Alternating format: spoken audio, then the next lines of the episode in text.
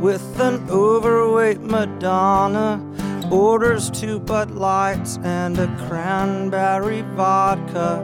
Marilyn Monroe dances dirty with Darth Vader. James Dean holds hands with the Cher impersonator.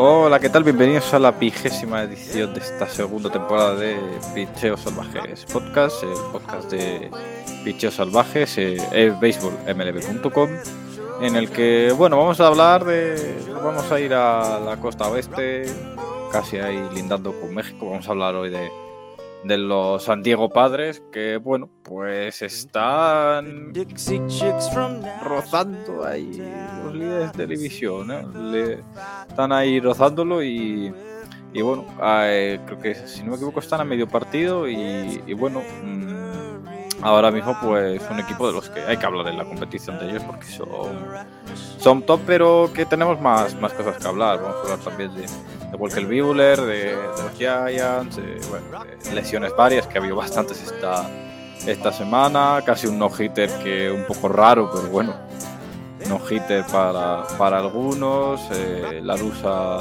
haremos algún chiste de él porque lo quieren echar en, en Chicago, ¿no? Así que, Mario, ¿qué tal? Hoy de con Tertulio, que te vas antes. Y. Sí, Y ahora sí da tiempo a hablar de la Rusa y te ríes un poco de él. de la rusa y quiero decir que mi presencia en el podcast hoy pivota sobre eh, el putuamismo incipiente y merecido de Miles Nicolas. Eh, aquí nunca hemos dejado de creer y, y lo de ayer casi es un homenaje a esos valientes, a esos eh, emigrantes que tienen que irse a la denostada liga japonesa para sentirse jugadores de béisbol y, que luego vuelven con según qué edades y, y siguen demostrando que con ese, además ese, ese bigotito, ese, e- e- ese retro, ¿no? Esa, esa vuelta a épocas mejores, ¿no? A épocas de más color y más luz y, más dignidad en el deporte. Eh, pues la verdad es que muy fan de lo de ayer, una pena, ¿no? Luego hablaremos si queréis un poco de ese detalle porque había mucha controversia en nuestro grupo de Telegram, ¿no? Una controversia a gran, a gran escala sobre por qué ese hit o ese doble de Reynolds eh, le cuenta no, le, le- no le cuenta como hit a Nicolas, que luego, bueno, al final el último out, pues eh, el relato se perdió. Creo que también tenemos que hablar de Succession, ¿eh? en una versión un poco más, más local. Eh, sí, sí, muy, muy local, muy segundo tercer episodio de Succession que hay ahí un poco de, de tal, ¿sabes? Que todavía la serie no está conformadita, pues algo, algo así, ¿no? Tú imagínate un crossover de Wire y, y Suc- Ojo, ¿eh? Digo por, por la localización y tal. Nada, David Simon está escribiendo cosas policíacas ahora, no tiene tiempo para escribir The Wire. Y lo de Digo, la rusa, pues, que la gente ya está. Ah, sí, sí, no. Bueno, no sé lo que dicen de su última serie, no la he visto, pero la verdad es que la rusa sí, los Giants, pues mira lo que dice Chemi siempre, ¿no? Que con un equipo que parece que no, pero ahí está siempre. Yo creo que el gen competitivo de Kapler ya se ha quedado en ese equipo y eso tiene muy buena pinta y es buena señal. Que entrenadores hagan bien su trabajo y que el equipo lo note. Y luego, pues. eh, es que al final, eso que hablas de las lesiones, eh, los Dodgers se quedan un poquito cojos esta temporada, o esta parte de la temporada con lo de Buehler. A ver, ¿no? A ver, luego hablaremos también de los Tigers, que entre lo de Mace y lo de Eduardo Rodríguez, que son rarezas ¿no? de este jugador, que la verdad es que yo creo que ha sido un acierto que los Red Sox se lo quitaran de encima, por no solo las cosas que, que creo que ya no va a ser capaz de hacer, o por lo menos jugar al nivel que jugó en 2019, sino por cosas extradeportivas que lo tienen un poco despistado. Pero bueno, dará tiempo a hablar de todo en el tiempo que esté aquí. Sí, sí, sí, esperemos. Eh, mientras que venga John, vamos a presentar a nuestro invitado, Víctor Canosotelo, desde México, Baja California. Eh, aficionado de los padres, cómo no, nos ha dicho antes, eh, fuera de micro, que vive a media hora de Pet Copal. Sea, nadie, cre- creo que hay poca gente de la que hemos invitado al podcast que nos puede igualar eso, ¿eh? De que tenga media hora un, un estadio de las grandes ligas. ¿Qué tal, Víctor? Oh, somos privilegiados en ese sentido. Muchas gracias, Adrián. Muchas gracias, Mario. Eh, un gusto estar platicando con ustedes de béisbol, esto que tanto nos apasiona. Efectivamente, hoy vamos a platicar un poquito de los padres de San Diego, que también es un equipo que, si no eres auténtico fan, puedes este, unirte al, a verlo y es muy agradable siempre. Estamos listos para hablar con ustedes, esta plática de, de amigos. Espero que sea agradable para todos los que nos puedan ver, los que nos puedan escuchar. Así va a ser, seguramente. Eh, bueno, eh, mira, aquí hablando del Rey del Roma, vuelve John Molinero. ¿Qué tal? Eh, ya hemos presentado a todo el mundo, te quedas tú. hemos dicho que vamos a insultar a la rusa, no sé cómo lo ves. Bueno, ya tenemos la, costumbre, así que no hacía falta ni que me avisaras y me, pusieras en previsión. Ya se sale, no, yo, sale natural. No, yo lo digo por si quieres decir algo que, que en plan legal, ¿sabes? De que estamos protegidos por la ley, que esto es libertad. Ah, sí, no sé. una, eh, es el manager de los White Sox, a partir de ahí creo que ya terrenos turbios. Bueno, solo queremos hablar de que es un tío que le hace dos bases por bolas a, eh, con una, a un out la, de acabar la entrada. No pasa nada, tiene sus rarezas, todo el mundo tiene sus rarezas, ¿no? Al final. O sea, aquí Víctor es de los padres, eh, Mario le gusta el bigote, eh, John es de los Mets, yo soy de los... Desde anoche, Cada uno tiene... Desde la noche. Desde anoche. Eh, cada uno tiene sus rarezas y la rusa, pues bueno, es un grande, pero también tiene sus, sus cosas ya de, de que, bueno, he visto un tweet que dicen que está de mente senil, o sea, la gente ya en Chicago va con todo, o sea, es increíble. por, e, por, edad es una posibilidad. Posibilidad bastante gorda. Razonable, ¿no? Pero no por nada, sino por ya eso. Ya son muchos años, muchos viajes, eh, mucho tabaco de mascar, que supongo que como todos los entrenadores, es, eso yo creo que esa amalgama de cosas afecta ¿no? a, la similitud.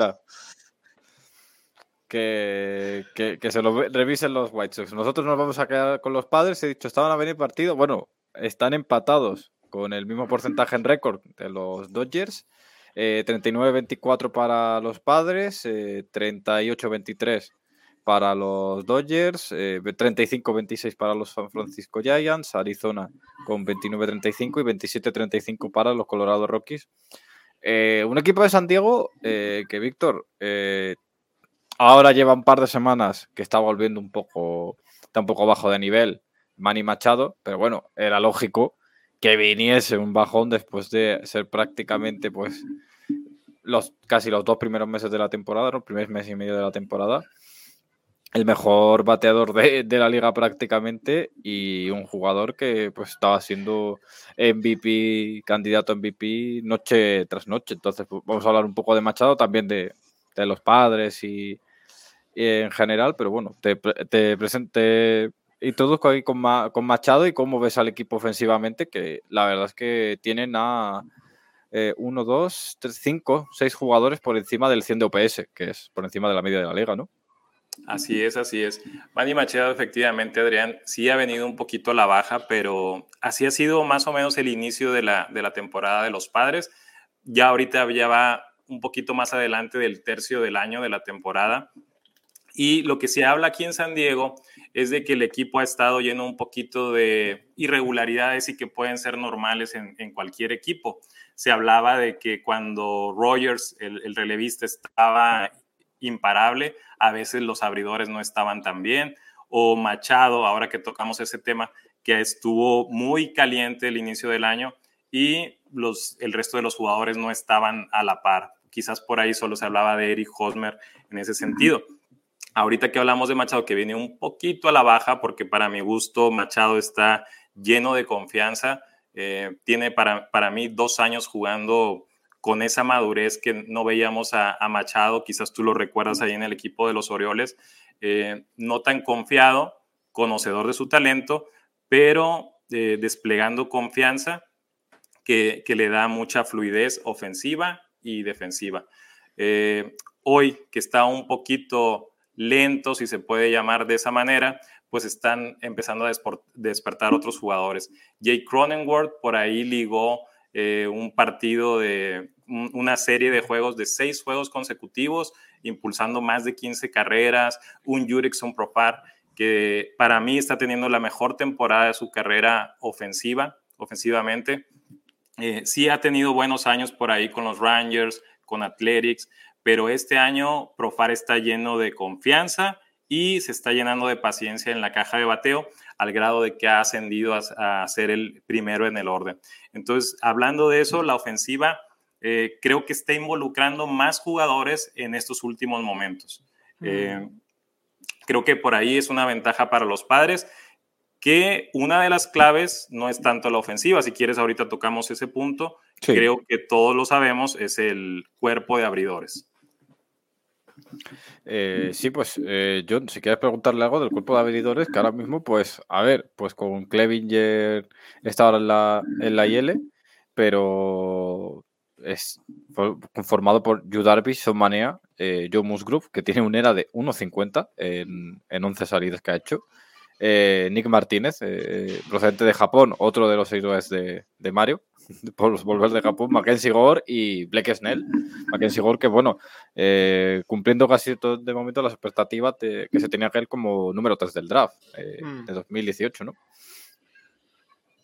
Sí, quizás la gran duda ahora mismo en la rotación es eh, Snell, ¿no? Que llegó siempre o mantiene la vitola aquella de Saiyan que se ganó hace un par de años o tres, eh, alguno más seguramente ya, eh, pero que parece que no consigue encontrar la, consistencia desde aquel año. No es el nivel de preocupación que puede haber en, San Diego visto sobre todo que el resto de, la rotación está funcionando bastante bien, ¿no? Porque eh, Masgrove, la verdad es que ha sido un acierto, yo creo, el fichaje desde que vino de los Pirates entre no-hitter, el primer no-hitter de la de la franquicia y el rendimiento en general que, ha tenido, yo creo que en ciertos momentos que quizás ha flaqueado un poco más la rotación, se, le ha echado un poquito a las espaldas, era un poco el, líder de, de, la rotación, pero Nick Martínez ahora les ha funcionado bien, Sean Manea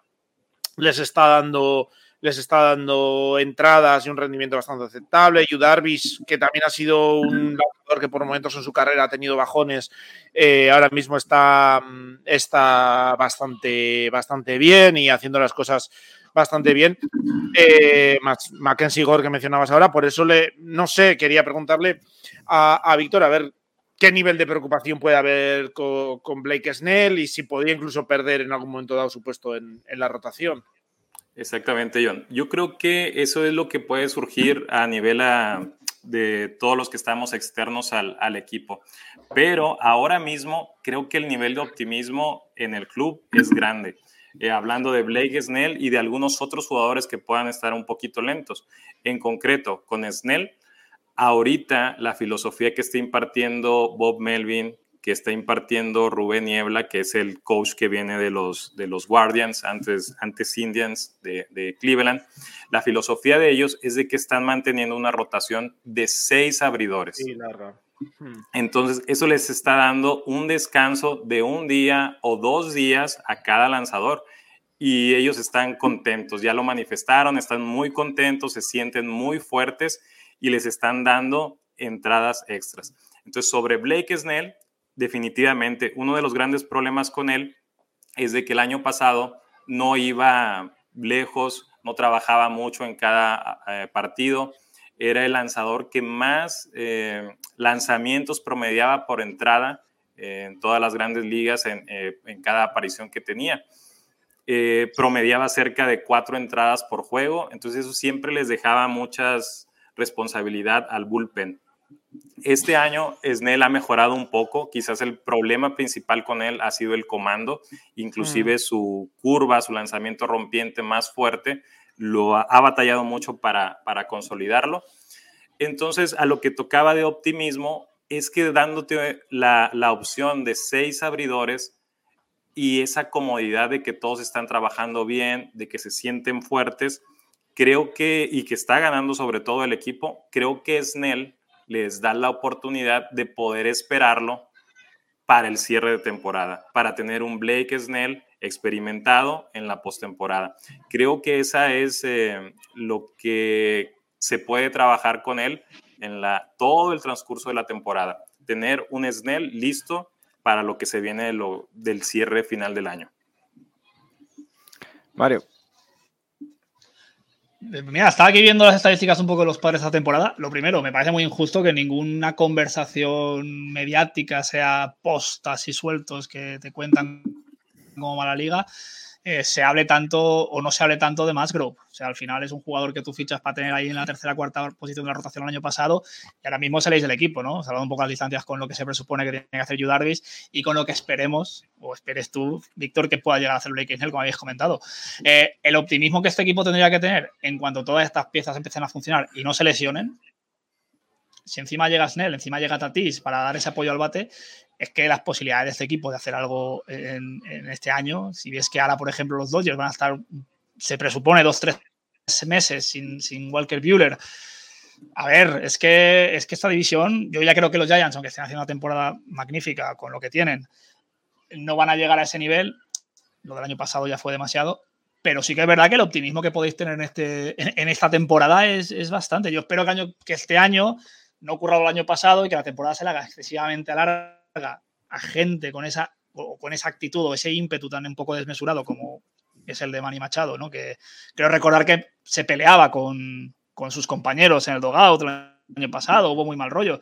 Entonces, dentro de esa gestión que puede hacer Bob Melvin, que Jay Stinsler o Tingler o como sea, el año pasado no consiguió hacer, tal vez pegando un poco de juventud o un poco de inexperiencia en banquillos, yo creo que añadido a que suponemos que un tío, como ha dicho John, con esa, esa de Cy Young que podía tener Blake Snell, si Bob Melvin consigue manejar bien esas piezas como hacía en Oakland, más tiene a Sean Manea, que es, jugador suyo, lo conoce muy bien. Supongo que tuvo mucho que ver que lo ficharan. Yo creo que este equipo, si llegan las piezas correctas, o, sin dañarse mucho, y, Fernando Tatis por lo menos puede estar al 70-80% de su nivel habitual, mm, yo creo que los Dodgers lo van a tener muy complicado de quedar primeros de división. Así es, así es. La, división ahorita luce muy pareja, pero yo creo que lo que tocas el punto de Bob Melvin es crucial. Ahorita vamos a hablar de Joe Musgrove, que también estoy de acuerdo que está un poquito infravalorado, aunque aquí en San Diego eh, todos sabemos que es el, el, estrella y es el actual bastión de, los, de todos los lanzadores abridores. Bob Melvin lo que ha venido a hacer para mi gusto ha sido ese eslabón que no estaba con Tigler el año anterior. ¿A qué me refiero? Un eslabón de comunicación entre la directiva, AJ Preller, y los jugadores, sobre todo los líderes del club. Eh, recordemos ese lío que traían con Eric Hosmer de un intento de traspaso y que a nadie le avisaron. Eh, creo que se vio como una falta de respeto hacia el interior del club que un líder eh, pueda ser traspasado de esa manera, ¿no? Y todos los, los demás puntos que vimos aquella ocasión de un Scherzer que venía al equipo y luego no, no, no vino y terminó en el contrario eh, deportivo eh, de ahí de la, de la división. Entonces, Bob Melvin ha venido a hacer esa comunicación, ese eslabón de comunicación entre directiva y jugadores y el ambiente se ha tranquilizado mucho. Eh, el equipo se le ve con mucha euforia, con mucho jovialidad y Melvin ha sido muy puntual en eso, de, de tranquilizar todo ese entorno con mucha experiencia. Ya lo vimos que esa era su principal función en los Athletics. Eh, era muy bueno para dirigir al grupo. Entonces, yo creo que eso es, fundamental para que el equipo se mantenga con la armonía que necesita en esta, en esta lucha de, que tienen de división. Mm. Hablando de Musgrove, si, si me lo permiten, Musgrove, eh, por ahí hay un artículo que sale hace unas semanas en un, en un periódico de aquí de California que lo ponen con tinte eh, histórico la temporada que está realizando Musgrove. Eh, estadísticas más, estadísticas menos, hablaban que era un jugador de, desde que se empezó a llevar el registro de las carreras limpias admitidas en 1913, la, la era que conocemos en, castellano. Eh, Musgrove es el lanzador que cuando empieza la temporada ha lanzado más de 70 innings, eh, lleva menos de 1.50 de carreras limpias admitidas y récord de 7 ganados. Entonces es el único en la historia que lo ha hecho. Estamos hablando de 110 años de, en un periodo de 110 años y que sea el único. Eh, creo que habla mucho de lo que está haciendo Joe Musgrove actualmente. Y aquí en San Diego siempre ha sido bien visto desde que llegó de, Pittsburgh. Eh, recordemos que Musgrove es el chico de casa, nació a 15 minutos en una ciudad muy pequeña que se llama El Cajón, California. Eh, creció siendo aficionado de los padres, entonces es bien arropado por todos los fanáticos del equipo. Eh, sí, Didi. Quería, mm, siguiendo con un poco el tema de, de, la armonía y tal que habíais mencionado, porque yo creo que hay varias cosas que pueden estar ayudando desde la parte eh, psicológica, bien sea al equipo, bien sea a algunos jugadores. No sé cómo lo veréis, pero mmm, creo que hay una parte que les está ayudando mucho. Es un equipo que creo que le estaba viniendo muy bien, que me está pasando un poco bajo el radar. A mí, en cierta forma, me, me sorprende que es un equipo que está mmm, empatado, digamos, una victoria más, una derrota más que los Dodgers, pero empatados con ellos. Eh, al final, el registro este de diferencia de partidos eh, con los Dodgers. Pero se está hablando menos de lo que se debería, yo creo, de, de unos padres. No sé si es eh, al final la sensación mala que quedó del año pasado, de que no se cumplieron las expectativas y que quizás no eran tan altas este año, el hecho de que faltara Tatis desde el principio, que quizás bajó todavía más esas expectativas, el hecho de estar, eh, compartir división con los Dodgers por un lado y con los Giants también, que al final es un equipo que venía de una muy buena temporada el año pasado y que pese a no estar en su mejor momento, es al final un transatlántico también, un mercado muy grande, con muchos seguidores, mucha historia. Creo que en ese sentido eso les ha venido un poco bien para trabajar más tranquilos. Creo que la presión al final del año pasado, después de todos los movimientos eh, que hizo Prele y tal, les pudo pesar. Por otro lado, creo que Hosmer lo ha gestionado bastante bien, porque como decíais, creo que era algo, son rumores de traspaso, lo de Myers, pero bueno, de Myers viene de más largo y se ha podido ir solventando. Creo que sobre todo lo de Hosmer, que tiene pinta de ser un líder importante en el vestuario, eh, creo que lo ha llevado muy bien. De hecho, está rindiendo mejor de, lo que quizás eh, se podía esperar. Está bateando 2.86 con un OPS Plus de 117. Sí que tiene solo cuatro home runs, pero nunca ha sido en sus mejores años en, en, Kansas. Sí que podía batear con algo más de poder, pero nunca ha sido. Ha destacado especialmente por ser un, un jugador que vive, que vive del poder. Y otro punto que creo que puede ser destacable, y esto lo podéis saber quizás tú, Víctor, como seguidor ahora en los padres y Adrián eh, antes eh, en los Orioles, el buen inicio de Manny Machado, que creo que es un jugador que siempre ha destacado cuando se le da el protagonismo, cuando no tiene que compartir el protagonismo con, con, otros jugadores. Ya hace unos años ya hubo la polémica aquella de si tenía que cambiar, de que él quería jugar en el short y que tenía que pasar a tercera base. Siempre eh, parece que es un jugador que le gusta tener los focos y que es cuando, cuando mejor rinde. Por mucho que ahora es verdad que en los últimos partidos eh, quizás haya podido bajar un poco, pero es cuando han aparecido un poco más Hosmer, cuando ha aparecido un poco más Cronenworth, eh, Profar y demás. Pero no creo que en esa, en esa armonía que mencionabais antes puede haber tenido efecto esos, esos tres puntos eh, que mencionaba. Sí, yo te, voy a añadir uno, que ahora Mario, que se ha quitado el micro, ahora también lo puede tal, si quiero añadir, eh, que eh, lo decía yo, el hecho de que no esté Tatís, eh, no a nivel, evidentemente, no es que sume eso a nivel deportivo, porque Tatís es una mega estrella, es un pedazo jugador de béisbol, pero a nivel mediático también creo que, bueno, ayuda al hecho de que los padres estaban muy expuestos, porque todo lo que hacía Tatís, para bien, para mal, involucraba al equipo. Entonces... Mm eh, eso de que Tatis. Chico pues, póster. Claro, Chico póster, eh, la, la, gran estrella futura, el, eh, todos los chicos jóvenes de 9 a 10 años, todos los niños, hablan de que Tatis es su jugador favorito. Entonces, es como esa presión añadida mediática, creo que el que se haya despegado ahora un poco, le ha podido venir bien también al equipo, no sé cómo lo ves, con todo lo que ha dicho John además también. Sí, definitivamente. Este, creo que es un, es un conjunto de, de, varias cosas. Sí es cierto que está, está robando menos, menos eh, encabezados la, las ocho líneas que conocemos de ahí de, los, de las noticias grandes y todo. Creo que sí siempre se las llevaba Tatis y eso ha venido definitivamente a calmar un poco las aguas, ¿no? Cómo cerraron el año pasado, yo creo que ese es el fantasma que todos tememos en, eh, con el equipo pero creo que también contribuyó mucho la mala comunicación el, año anterior. Preller creo que rompió mucho la, la comunión del club, que siempre ha sido un club muy unido entre los jugadores, un poquito de buena vibra que traen los latinos, Profar, Tatís, Machado no tanto, Machado es un poquito más de, de perfil bajo a nivel de liderazgo dentro del, del, club, pero creo que el año pasado fue, fue un poquito de eso que contribuyó a que se cayera el equipo. Hoy, este año, yo creo que muchas cosas se han de ver comunicado hacia el interior y han de haber empezado con otra, con otra actitud eh, diferente. Eh, no sé cómo les vaya a perjudicar ahora que Tatis regrese, que ser nuevamente el centro, ¿no? Pero yo creo que ahí es fundamental, fundamental Pop Melvin, que trae una muy buena filosofía de todo, desde cómo batear, desde cómo llevarse dentro del club, desde cómo defender, de cuáles son las metas a, futuro de este equipo.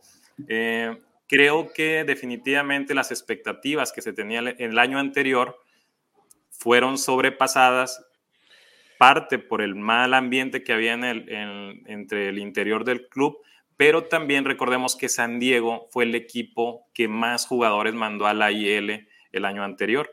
Entonces, por más que querían sostener el, nivel de, de, juego, el ritmo, Dodgers y Giants el año anterior andaban muy, muy fuertes y fue, fue imposible para ellos. Ahorita lo, lo vemos como que tienen muy buen cuerpo de abridores, pero recordemos que el año anterior, ¿quién estaba cerrando el, eh, el, el año con ellos? Eh, hablando de abridores. Jake Arrieta, que ya ahorita está retirado, Vince Velázquez, que ahorita está en la lista de IL con White Sox, pero esos eran los abridores de los que tenía que echar mano Tigler en aquel año. Entonces yo creo que ahora, bajo ese contexto de menos presión, de Bob Melvin, que trae mucha armonía, del optimismo de cómo se están manejando las cosas, dándole la jerarquía a cada jugador, involucrando a los jugadores jóvenes, creo que eso es lo que más puede generar optimismo para que no se presente lo del año anterior. Yo sí, si me permite el apunte, ya en referencia a, cojón visto macho seguro, ¿no? Que se dice mucho aquí en España. El problema, yo creo que el principal requisito que le, le, requería la redundancia a Bob Melvin es no repetir los errores del pasado. ¿Qué pasó el año pasado? Pues un invitado inesperado, que fueron los Giants, porque tú coges todas las previas nuestras y de cualquier eh, entendido y era primero Dodgers, eh, segundo Wildcard eh, Padres o al revés, ¿no? esa permuta era lo previsible. Entre ellos dos iba a estar eso. Yo recuerdo el año pasado los, las series entre Dodgers y Padres, eso era all-star, eso era, era un nivel de anotación, de carreras de espectáculo que yo recuerdo que la MLB estaba frotándose las manos cada vez que se iban a enfrentar, porque carrera, partidos de 15, 16, 20 carreras, era una pasada. ¿Qué pasa el año pasado?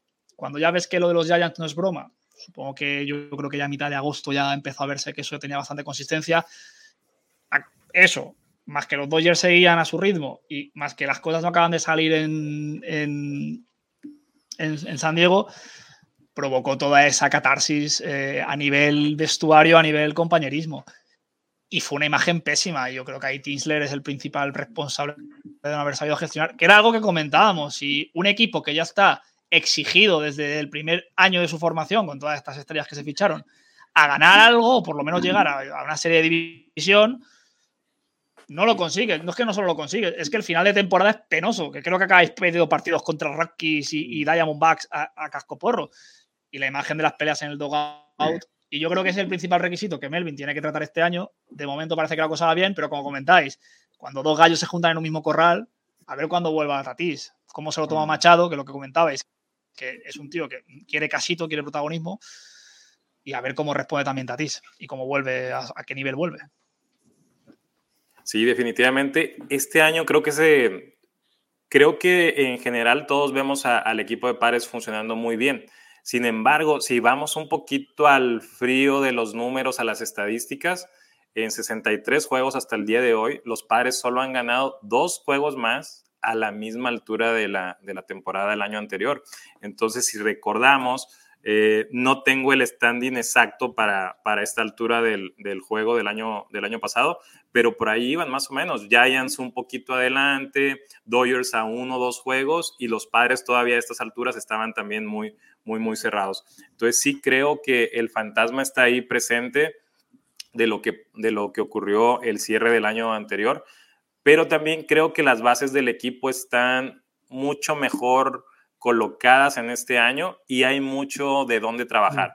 Si desglosáramos un poquito más al, equipo, creo que, que, como se está manejando ahorita, da oportunidad para recuperar, por ejemplo, a Trent Grisham, que desde mi perspectiva debe de ser un jugador primordial en la ofensiva y no lo hemos tenido. Grisham se ha perdido un poquito desde una lesión que, que tuvo ya avanzada la temporada del año anterior, en que estaba envasándose, viendo muy bien la pelota, conectando para poder incluso, y después regresó de esa lesión y quizás también un poquito arrastrado por, por lo que ya hemos mencionado del el interior del club, no respondió igual y este año se ha perdido mucho de la ofensiva de Grisham.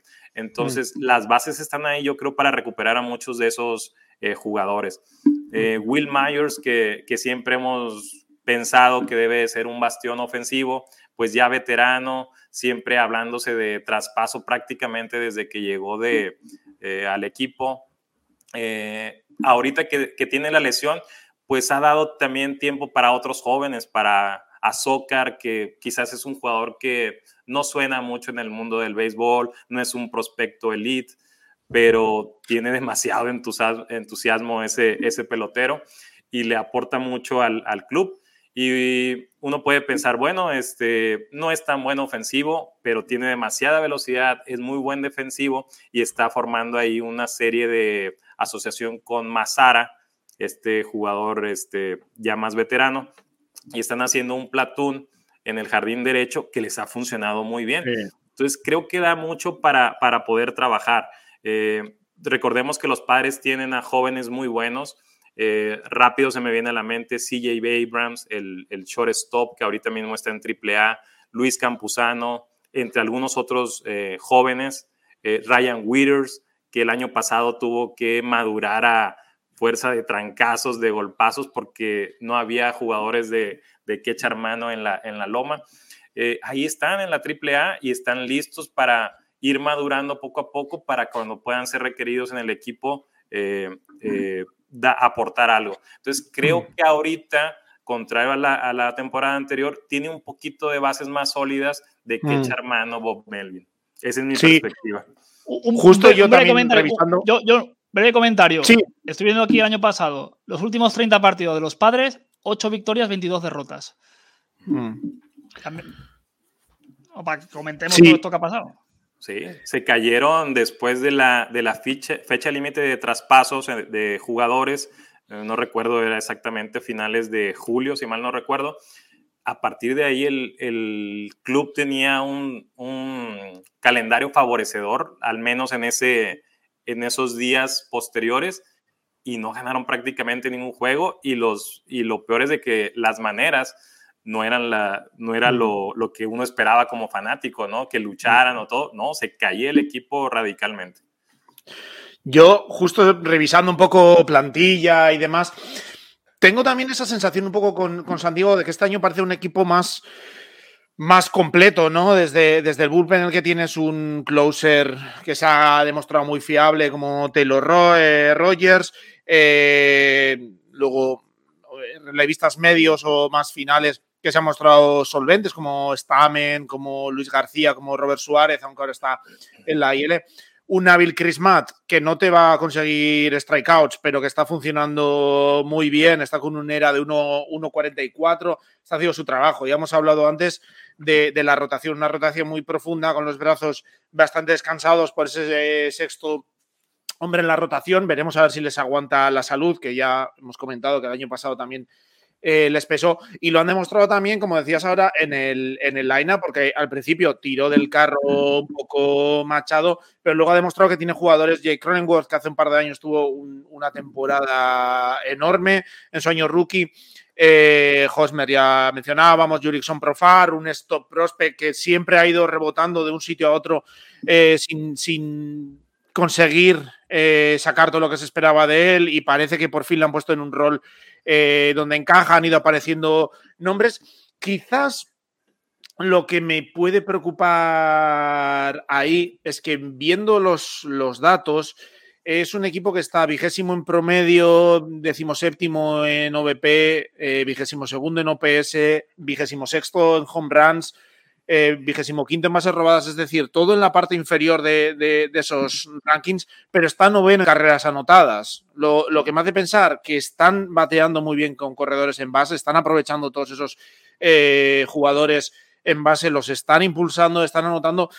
que esto eh, habla de, un equipo que está muy bien trabajado en cuanto al bateo, de que por lo menos para esas situaciones las saben aprovechar, si no envasan mucho, pero las saben aprovechar y mentalmente por lo menos está bien trabajado para, impulsar esas carreras. Lo que pasa que también tiene el peligro de a la que mmm, falles un poco, de que baje esos promedios, puedes caer bastante rápido también. Haría falta un poco más de consistencia, que esos eh, se reparta un poco más quizás la carga, quizás cuando venga eh, Tatis un, bate top más o que quizás Cronenworth y Profar que sigan por ese camino en el que, en el que están metidos ahora mismo, Nomar Mazara que también es otro jugador que ha ido rebotando de, de, de varios sitios sin terminar de explotar, si ahora lo consiguen que les permita un poco envasar a más gente, envasar a más gente y no tener que depender de tener un, un bateo con corredores en posición de anotar o corredores en base muy alto, ¿no? por buscar un defecto a un equipo que sí que parece que, bueno, ha creado un, una plantilla muy profunda y que le puede sacar cuando un jugador pueda bajar un poco, hay gente que pueda responder y, y demás. Así es, John. Eh, hace unos meses estaba revisando eh, las estadísticas históricas de los padres y me llamaba mucho la atención que fuera de aquel 2020, la, la temporada recortada de, de, COVID que todos eh, sabemos bien, eh, que se conocían como Slam Diego, que conectaban muchos cuadrangulares con las bases llenas y todo esto. Fuera de aquel año, los padres nunca han sido un equipo ofensivo. Eh, por recordarlo así exclusivamente, la, el renglón de home runs, nunca han sido un top 10 de toda la liga. Nunca en la historia, desde 1968 que se creó la, la organización. Entonces eso es de llamar la atención. Un poquito ni, ni también, con Tony Wing, ni, ni aquella época de Tony Wing. Pero, pero Tony Wynn era más un, un, pega, un bateador puro de, de, No de home runs. Aparte que Petco siempre ha sido un, un estadio más favorable a, a, los lanzadores y difícil de, de sacarla de, del estadio. Es un, dato, es un dato que me ha sorprendido. O sea. Exactamente, exactamente, Mario. Eh, a eso iba a tocar el punto de Petco Park. Nunca ha sido un estadio que huele mucho la pelota. Eh, ni en los años aquellos, Mario, de, Tony Wynn, ni en el 84 que llegaron a la Serie Mundial, ni en el 98 que llegaron a la Serie Mundial, que creo que era un equipo de más poder el del 98, con Ken Caminiti, con Greg, Bound, entre algunos otros. Este, nunca han sido un top 10 de la liga en home runs. Eh, este año también, John, andan más o menos eh, bajos en todo ese sentido global del equipo. Pero algo que es importante es que Bob Melvin se los dice abiertamente a los jugadores de esta manera. Si tienes una mala noche con el bat, no importa. Si tienes un slum eh, ofensivo de varios juegos, no importa. Mientras que tu guante no descanse, mientras que tú nos aportes con la defensiva, nosotros vamos a estar adentro del partido. Y alguien va a tener que ganar ese juego. Entonces creo que esa es parte de la filosofía que yo creo que eso ha de estar pensando todo el, el, club, ¿verdad? No es algo que me conste, pero creo que los jugadores deben estar pensando en eso. ¿Sabes qué? Vamos a mantenernos en el partido y, este, y alguien va a tener que ganar el juego. Y sí se ha dado en, en este año, eh, Profar ganando juegos, Jorge Alfaro ganando juegos de, de, última, de último turno al bat, eh, Azócar ganando juegos, eh, Cronenworth. Entonces eso sí se ha dado. Los padres ahorita en este momento son uno de los mejores equipos defensivos de la, de la Liga Nacional. Y aunado a lo que comentabas, John, de bullpen bueno, abridores buenos, creo que siempre se mantienen en los partidos. Eso es algo que es cierto. A veces como fanático cansa un poquito verlos anotando pocas carreras, pero terminan ganando los partidos. Entonces, creo que ahorita están en el un, momento. Tener un closer hoy en día casi no existe un closer, un. Claro, de Trevor Rogers este año. Tyler Rogers, perdón, ¿no? confundido. Sí, sí, sí. Está confundido, hermano. Confundido, me he confundido. Eh, sí, es parecido. Bueno, eh, vamos a dejar los padres porque nos quedan 50 minutos, que todavía es tiempo, pero nos quedan un montón de temas. Víctor, otro día te vienes y seguimos hablando de los padres, pero, pero yo creo que ya hemos dado una pincelada bastante general de lo que. También te digo que creo que es la vez que hemos traído un invitado para hablar de un equipo y más tiempo hemos estado con, con, con ese, ese, equipo. equipo sí, sí. ventilado eh, en 15 minutos. Y hay, sí, hay es mucho es para hablar que... de, los, de los padres. Hay, sí. hay mucho que contar, o sea. No, no, es que, claro, normalmente Pues las o sea, cuando viene aquí la gente media hora, despacha el equipo. Y hemos estado aquí 40 y se podemos seguir hablando otros 40. Eh, es, que es un equipo con muchos, muchos matices. muchos matices y claro, entonces hay que. Sí, y ojo, chicos, que nada más para cerrar con todo esto, se habla de que a lo mejor van a establecer una rotación de siete abridores. Eso es bien interesante. Muy, muy interesante. Un partido Kevin a la apuntando. No está mal, ¿eh? Kevin, Cash apuntando truquitos. Va, si, si, yo cobro lo de Darvish y estoy, claro, si yo cobro lo de Darvish y estoy trabajando un día a la semana, madre mía, ¿eh? Lo doy. Pobre hombre, que luego, que luego, tiene que hacer el calentamiento con las alarmas esas de tornado el otro día. Es verdad. ¿Dónde fue? Bueno, eh, por cierto, los padres, ya para cerrar, le toca hasta el 27 de junio, no tienen día de descanso, así que va a venir una, un calendario maratoniano para los padres, cosas de 2022. Es que no tenemos un año normal, macho. De verdad. Sí, cosas, de locura. Este, estaba revisando el calendario y hablaban de, no recuerdo si 16, en 16 días 18 juegos o 14 días 16 juegos, o sea, eran más partidos que días, era impresionante. En fin, 2022. Eh, eh, nos quedamos con, la Oeste, con la Nacional Oeste, porque vamos a hablar de, Walker Buehler, John, que el lunes parecía que todo iba a indicar que le iban a anunciar la Tommy John después de la, de, la prueba que le hicieron, ¿no? Eh, descartada la Tommy John de momento de 6 a 8 semanas, que es cuando revisarán y puede volver al, a los campos, o sea, van a revisar, perdón, en un mes y puede que dos, dos semanas después de aquello, en, en, cuatro como máximo, pueda volver. Si no se produce una, una lesión mayor o se agrava o hay que operar esa lesión en el codo, que bueno, pues golpe importante para los Dodgers. Eh, con un Buehler que podemos decir que las últimas cinco salidas no estaba jugando muy allá, estaba bastante descontento, estaba bastante incómodo jugando hasta que ya el, brazo pues ha, cortado por lo sano. Eh, ha vuelto Kershaw, va a volver Andrew Heaney, lo dicen este sábado, este domingo, pero no ha sido golpe duro para los Dodgers, del que debería ser su hipotético ace, aunque bueno, ese puesto irónicamente lo está ocupando ahora Tony Gosulin, ¿no? Sí, eh, la verdad es que mm, obviamente una Tommy John siempre es peor, lo, peor prácticamente que pueda tener un, eh, un lanzador y por tanto el, equipo en el que esté. Eh, pero yo creo que es un golpe duro para un eh, equipo que no, no consigue encontrar. yo creo, aunque luego está teniendo resultados muy buenos, están primeros en era, la rotación abridora y menos hits permitidos, etcétera pero creo que les está faltando un poco de consistencia eh, en, la rotación. No consiguen tener nunca una rotación fija, sanos, los cinco mejores durante un mes o dos para que cojan también ritmo, para que acumulen entradas y, demás, también para poder dar eh, descanso al bullpen y no consiguen juntarlo. Si no falta Kershaw, falta Buller, si no falta, eh, bueno, Dustin May, que lleva eh, tiempo ya eh, lesionado, no, ha jugado este año, pero también eh, Gini y demás no consiguen enlazar un, un, turno, dos turnos de todos los, los, lanzadores sanos, ¿no? Sí que es verdad que luego cuando están quitando, como tú mencionabas a Walker Buller, unas salidas que seguramente ya estaría afectado de, de problemas eh, que también me llama mucho la, atención. Eh, este año se está viendo en varios equipos casos de, lanzadores que tienen un par de salidas malas, inmediatamente se les mete en la IL porque de, repente se detecta que tenían cosas, no son eh, lesiones explosivas, digamos, de, esto, sino que tienen más cosas que parece que están acumulando.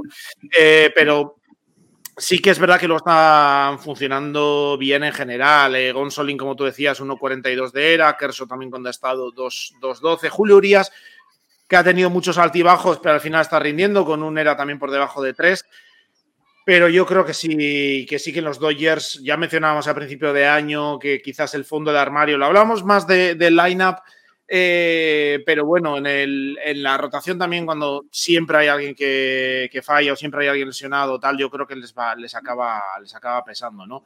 Eh, veremos, veremos a ver en qué queda lo de Walker Buehler. Ojalá que no sea mucho, ojalá que esté pronto también de vuelta para poder ir ya enfocando un poco la recta final de la temporada, que yo creo que los Dodgers son un equipo que está pensando también poco a poco y empezar a ir pensando en preparar el final de la temporada, en preparar playoffs, en gestionar cargas de, trabajo, que los jugadores, los lanzadores que han pasado tiempo en la IL, pues tengan tiempo para recuperarse bien y tal. Es muy pronto todavía, pero los Dodgers son un equipo que ya yo creo que están trabajando con eso en mente.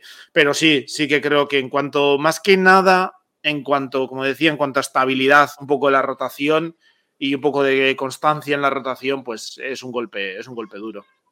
Eh, vale, te voy a saltar a ti antes de que te vayas. Eh, vamos a hablar de los Giants, de Luis González, y ahora hablas tú de Eduardo Rodríguez. Vale, no, yo solo, Sobre los Dodgers solo quiero comentar una cosa breve, que es que luego llegará el trade line, trade line, y ficharán al típico Scherzer de turno que esté descontento en su equipo para pechear antes de las series mundiales, pero el fichaje que va a cubrir esas posiciones que están quedándose vacías eh, lo van a tener seguro, o sea, porque son los Dodgers y hacen trampas al solitario, es que la hostia ese equipo. Y, ocurrirá este año también. Fichar a Gary este la Verlander, a quien haga falta. Pagarán lo que tengan que pagar y ya está. Es, así. Y ya está. Eh, Víctor, te, te, voy a hablar yo brevemente de bueno, los Giants. Eh, barrieron a los Dodgers esta, este fin de semana en la serie que tuvieron, tres partidos a cero.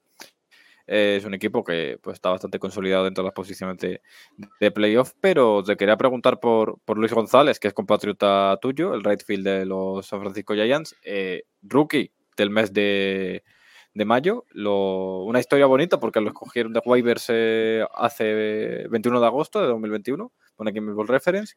Eh, ha estado en menores y tal, y ahora que ha tenido la oportunidad de jugar por lesiones y tal, pues rookie de, del mes y no sé, para el béisbol mexicano y tal, una, una buena noticia, eh, pues tener un jugador joven en grandes ligas triunfando, ¿no? aunque sea pues eso, como rookie en un equipo de playoff como son los Giants.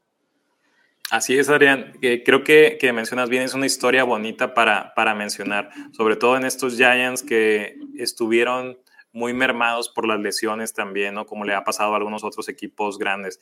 Eh, Luis González llega eh, dejado de waivers por los, por los White Sox. Desde mi punto de vista, eh, no haciendo malas cosas. Este, Luis González había jugado muy bien desde su preparatoria, la universidad. Eh, desde ligas menores, siempre fue muy, muy constante. Lamentablemente cuando lo suben a, grandes ligas y con todo el talento que tiene White Sox, lo dejaron libre este, de, una manera inexplicable un poco.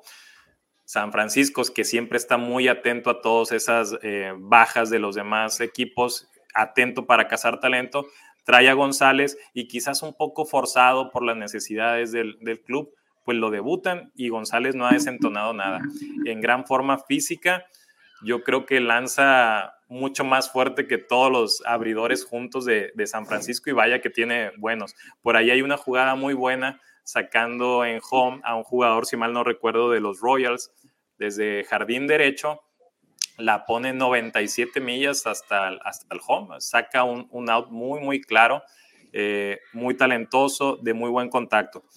Quiero recalcar, Adrián, que Luis González no es muy conocido aquí en México eh, por el hecho desde que muy niño salió de, su, de su ciudad.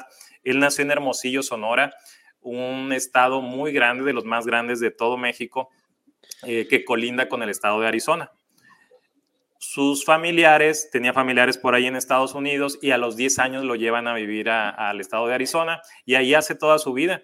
Eh, ahí juega high school, que le llaman, lo que es la escuela preparatoria. Eh, va becado a la Universidad de Nuevo México. Y lo que más me impresiona de Luis González no es todo esto, su talento, su forma física, lo bien que lo está haciendo, eh, haber sido, como lo dices, este, haber obtenido lo que es el novato del mes de mayo, sino que su graduación en la Universidad de Nuevo México es como economista. Eso también, que se da muy poco entre los jugadores ya de, grandes ligas, ¿no?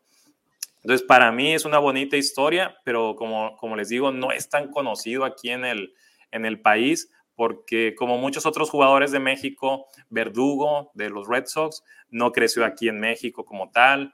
Este, me acuerdo un poco de eh, Jaime García, que es lanzador de los, de los Cardenales, no creció en México. Giovanni Gallardo, por ahí Jorge Cantú pasó mucho de su carrera en el estado de Texas. Entonces han sido un poquito esa falta quizás de identidad con el pueblo mexicano, pero ahorita definitivamente está no sé, a circular mucho la noticia de, González. Eh, Mario, vamos a hablar de, dos cosas, por lo que has venido tú. hablar de Eduardo Rodríguez y hablar de Mike Micolas. Empieza por el que quieras. Vamos a empezar por Micolas, que si no tengo que poner un orden.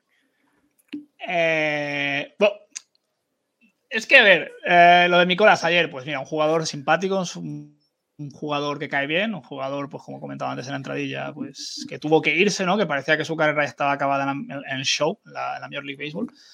Y sin embargo está pues jugando muy bien este año y el ayer pues, se tradujo en una cosa cuasi épica que fue un no-hitter, ¿no? Que John, bueno, teníamos dudas en el grupo de, Telegram. He visto, John, que has hablado con Fernando Díaz por Twitter a ver qué te contaba sobre ese hit de Reynolds y, claro, no hemos acabado de salir de dudas, ¿no? Eh, yo traigo a colación un poco eh, ese, porque yo no sé. Eh, es, un error ah. del, defensa, pero. No, el tema no, el tema no es por, por el último bateo, sino que en la cuarta eh, de entrada les anotan una carrera partiendo de un error de Yepes, creo que era. Eh, y luego hay un par de roundouts y tal, y bueno, al final acaban anotando una carrera. Entonces, claro, yo cuando esta mañana me he levantado y veo que en todas partes ponía eh, em, pierde no, el no hitter en la octava, no sé qué, con dos outs y tal y yo veía que habían anotado los, eh, los Pirates, yo decía, yo el concepto que tenía hasta ahora de clásico del no-hitter era el no-hit, no-run, de no hits, hay carreras, pero claro, había anotado una carrera, entonces la duda que tenía, pues yo también se lo preguntaba a Fernando, que él me decía que no se tenían por qué dar esas, esas condicionantes, es que yo veía, efectivamente, no ha permitido ni un hit, pero sí hay una, una carrera del mismo modo que tal y como lo tengo yo entendido, con un partido perfecto, si hay, hay un corredor en base por error de la defensa, se pierde el, partido perfecto. Y entendía que si te anotan la carrera por error de un defensa, también se pierde el no-hitter. Más porque luego, eh, no sé quién era, también la conversación con Fernando, me va, a perdonar, no me acuerdo ahora el nombre, eh, me decía, no, pero es que no se está hablando de no-hitter, o sea, no se está hablando de no-no, sino que se está hablando de solo el no-hitter pero luego tú entras en la web de, MLB y las tres o cuatro artículos que hay con eso pone no, no, o sea, pierde el no, no. en el último out, es que es lo, es lo que a mí me ha, a mí me ha flasheado eso, porque siempre que hay un partido histórico vas al box score, porque llama la curiosidad ver todo eso cero, ver todo esa línea de cero, ¿no? Recuerdo el año pasado con el de Justin Means, que estaba todo a cero, y yo dije, ¿por qué cojones no es un partido perfecto? Y era porque uno de los outs era de que tenía que enviar la pelota a primera base, porque el pilló al base, al, bateador que había, no sé, una cosa tan raras que, que ni yo que llevo viendo béisbol tantos años entiendo, ¿no? Y estas mm. cosas que te sorprende cada vez más. Y, lo de, y cuando he visto que la carrera se ha conseguido en la entrada número 4, o en la, cuarta, en la cuarta entrada, pues he estado mirando el resumen, he estado mirando tal, y digo, claro, es que no le ha contado hit, le ha contado error, que es lo que yo deduzco, ¿no? Lo que hemos hablado. Y, mm, sí, sí, no, claro, y tampoco, y tampoco le ha contado carrera y tampoco le ha contado carrera limpia. O sea, ha sido un RAM, pero no un Claro, es, que, es, donde me surge a mí la duda, porque yo tenía entendido que era cualquier carrera. Ahora deduzco que se refiere a carreras limpias. Pero, si San Luis no anota nada, ese partido lo, lo pierde Nicolás. O sea, con un no-no imaginaros, no eh, consigue un no-hitter, pero eh, la ofensiva de los Cardinals ese día está cegada.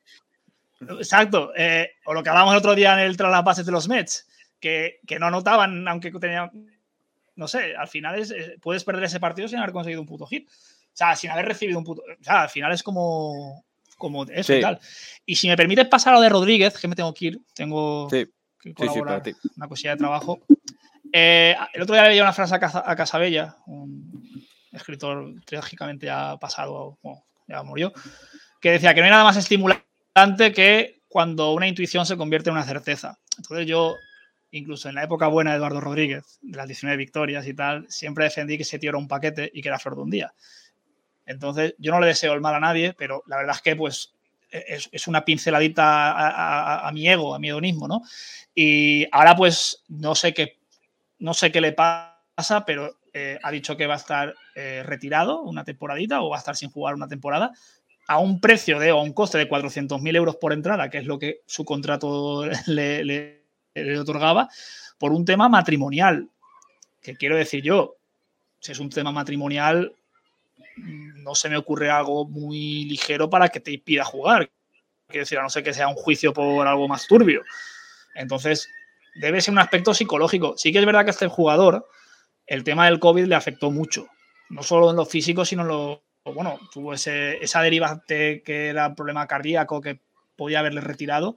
Sin embargo, sí que es verdad que tú leías entrevistas y cualquier tipo de vídeo que el chaval saliera hablando, y, saliera hablando y tal, y no seré un tío muy, ahora que se habla mucho, esto mejor me estoy metiendo en un jardín que no debería, pero en todo esto que se habla ahora de la, de la salud mental y todo eso, a mí es un chaval que no me acaba de transmitir que esté bien del todo. Eh, por, por, cosas que ves y que lees. Entonces yo no sé hasta qué punto eh, su fracaso matrimonial ha derivado en algo más que, que el hecho de no poder jugar. Solo, al final esto es una, bueno, en, su caso su trabajo, pero es un juego, ¿no? Es, eh, al final el deporte mediático es la cosa más importante de lo menos importante, ¿no? Ya sea fútbol, ya sea hockey, ya sea cada uno con su rareza. Y, y yo no sé si es algo más grave, más profundo. No sé si vosotros habéis leído algo más, pero de momento parece que es eso. Entre eso y lo de Mace, los Detroit Tigers, que tanto, no hype, ¿no? Tampoco se esperaba que ganar la World Series, pero sí que es verdad que había un poco más de optimismo. Esta temporada, pues parece que se han quedado otra vez en los 3.000 de Cabrera, que no deja de ser simbólico y ya está. Entonces, no sé vosotros si sabéis algo más, pero a mí no me transmite ninguna buena sensación. No, lo que dicen de Eduardo Rodríguez es eso, que está en la lista restrictiva por, bueno, en la, en la lista de asuntos personales, una, cosa, una lista muy rara, lo, lo explica más que 27 outs en varios hilos, Arturo Marcano y tal, eh, que es una lista especial para temas especiales, digamos, ¿no? Eh, para temas sensibles. Y bueno, pues parece que, pues que es un tema que se va a alargar tanto en el tiempo que va a faltar a su, a su juego, que pues lo ponen en esa lista a, cobrar y, y, a que pase lo, lo, antes posible. Pero es verdad que, bueno, que al final eh, lo de Mace, que te pregunto también, Víctor, eh, antes de despedirte, Mario, que te tienes que ir, que, que no llegues tarde. Pues nada, que sea, que sea leve. Nos vemos en la próxima. Nada, eh, solo decir un pequeño comentario que hemos recibido muchas felicitaciones por el tras las bases que hicimos Javi y yo el otro día y nada, agradeceros las palabras tan bonitas que nos estáis regalando a todos los miembros del podcast y, y nada, quería aprovechar para agradeceros a los del grupo de Telegram, a los de Twitter, a toda la gente y, y nada, eso, que intentaremos estar la semana que viene. Muy bien, varios, nos vemos. Venga, hasta luego. Eh, entonces, eh, seguimos con esto, Víctor, que, que, bueno, eso pues parecía que los Tigers iban para, para, arriba tal y cual, pero lo de Mais con la Tomillón, que en abril dijeron que habían eliminado la posibilidad de la Tomillón, que sabían dónde estaba el problema, que lo iban a tratar, eh, lo han tratado, ha vuelto dos partidos y se ha roto el codo y tiene que ser Tomillón sí o sí, o sea, eh, parecía la certeza de que no iba a pasar nada, que ese codo estaba ya perfecto, recuperado y tal, pero dos partidos ha cascado y, y bueno, pues dos años que se va a tirar en el dique seco prácticamente Casey Mais. Así es, así es. Es una, es una lástima para Mais y sobre todo para la organización de los Tigers, porque es cierto que no tenían sus aspiraciones a la mejor tan altas, pero sí se hablaba de que iban a darle un cambio radical a la, temporada anterior, principalmente fundamentados en eso, en el talento joven, entre ellos va incluido Mais, eh, algo que trajeron de la agencia libre, Javi Baez, pues los, los jóvenes que han estado subiendo periódicamente. Y pues es una lástima. Eh, la lesión, lamentablemente, de lo que es ahí el ligamento en el codo, pues no tiene palabra. Los médicos podrán decir muchas este, cosas, que fundamentadas a lo mejor en algo de optimismo y todo, quieren darle una oportunidad al, lanzador, pero lamentablemente ya es una, articulación sobretrabajada eh, por alguna mala mecánica, por mucho tiempo que han estado eh, lanzando y por más de que se vea un poquito de, con el, con el reposo, que se vea un poquito de mejora, pues siempre va a ser un ligamento, una articulación ya sensible y que en cualquier momento puede, puede ocurrir una desgracia y pues lamentablemente pasó con, con Mice. Que es, Eh, es curioso que lo de los... sí, sí. Sí, no, lo de los, lo de los Tigers que decía eh, ahora Víctor, que quizás no tenía las expectativas eh, tan tan altas, pero eh, que sí, quizás algo más, y es que efectivamente yo creo que es un equipo probablemente de los equipos que más está decepcionando esta temporada, si no el que más, porque sí que Alex Faedo les está funcionando bien en su debut, Tarek Escuba, después de un par de años que le ha costado, les está funcionando eh, muy bien por fin, parece que por fin está, está explotando. Eh, Gregory Soto lo está haciendo muy bien en, como closer en las oportunidades que tiene para salvar partidos y, demás, y el bullpen en general tiene piezas interesantes, pero es que el resto no está funcionando nada. Entre lo de Mais y, y Eduardo Rodríguez, que, que, hablábamos ahora y tal, es que están vigésimo terceros en era, pero es que luego el ataque está siendo una calamidad total. O sea, Spencer Torkelson que subía, que ya estaba listo y tal, está bateando 181 con un OPS Plus de 68. Lo de Javi Baez está siendo eh, casi preocupante. O sea, de eso de, que tiene pinta de, que se va a tirar un par de añitos del contrato descansando bien y tal. Yo creo que luego eh, les hará el thumbs down en, Detroit si le, si le pitan, pero está siendo muy, muy sorprendente y así está el ataque. Eh, es que estoy viendo y está la gente quitando Miggy, que está en 104 de OPS Plus y Willy Castro 88, es que el resto no, no llegan a 70. Eh, ni Torkelson, ni Tucker Barhart, ni Jonathan Scoop, ni, ni Javi Baez, eh, ni Robbie Grossman. Está siendo un año muy, muy difícil para el ataque, que está vigésimo séptimo en promedio, vigésimo noveno, penúltimo en OVP y está último de toda la MLB en OPS, carreras anotadas, home runs y bases robadas. O sea, es un equipo que, que, no anota y si se está manteniendo y no está incluso más abajo en, la, en, las clasificaciones, aparte de la división en la que está, porque Kansas City está todavía peor, eh, porque mmm, ese par de nombres en la rotación y el bullpen pues les están pudiendo mantener un poco, pero año muy, muy duro en Detroit, bastante peor de, lo que se esperaba.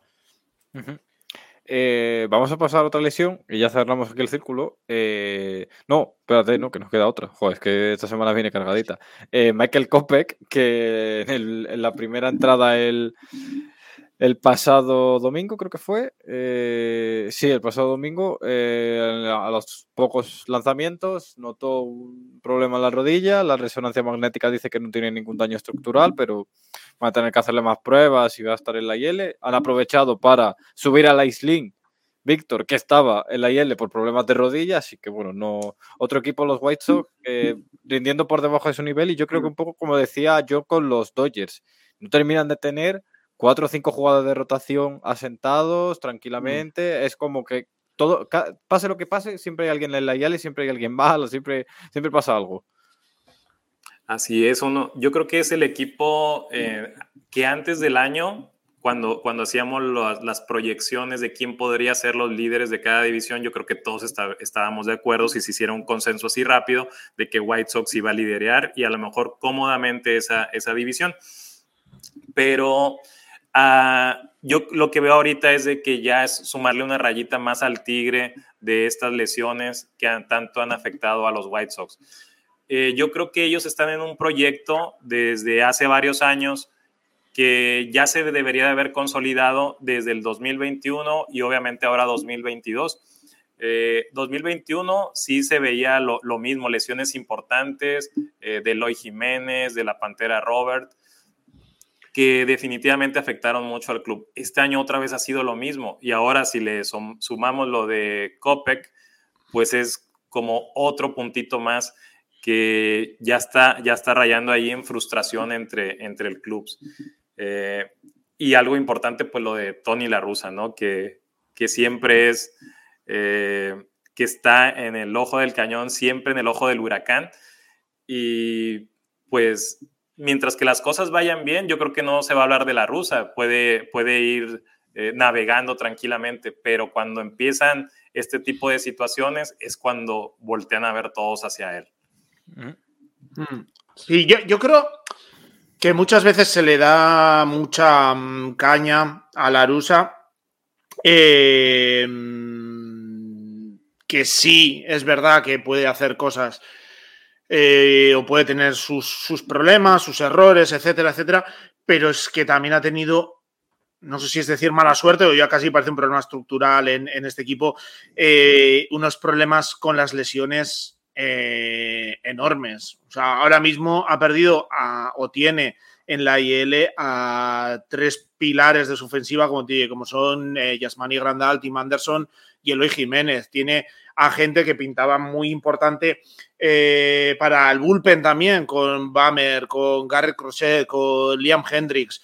Eh, tiene a gente muy importante y continuamente ha sido una constante en estos años de, la rusa. Eh, en estos White Sox que se suponía que tenían que competir tanto, que habían hecho tanto esfuerzo, ha habido constantemente problemas, ¿no? Y si ahora se le suma Kopek saliendo del partido y demás y tal y cual, eh, que es un chico también que ha tenido muchos problemas de lesiones a lo largo de su carrera, que siempre ha lanzado muy fuerte, pero que eso siempre también le ha generado muchas lesiones y que no termina de, tener esa constancia. Cuando los, eh, el último par de años, eh, con un rol este año por fin, además de más de abridor, porque muchos habló de que le iban a tener que meter al bullpen por su velocidad, por sus problemas con las lesiones, que lo estaba haciendo bien, también se te, se te cae pues la rusa, como digo, tiene muchas cosas, pero sí que es verdad que lo que es buena suerte con las lesiones tampoco, tampoco ha tenido para mantener un line-up y un,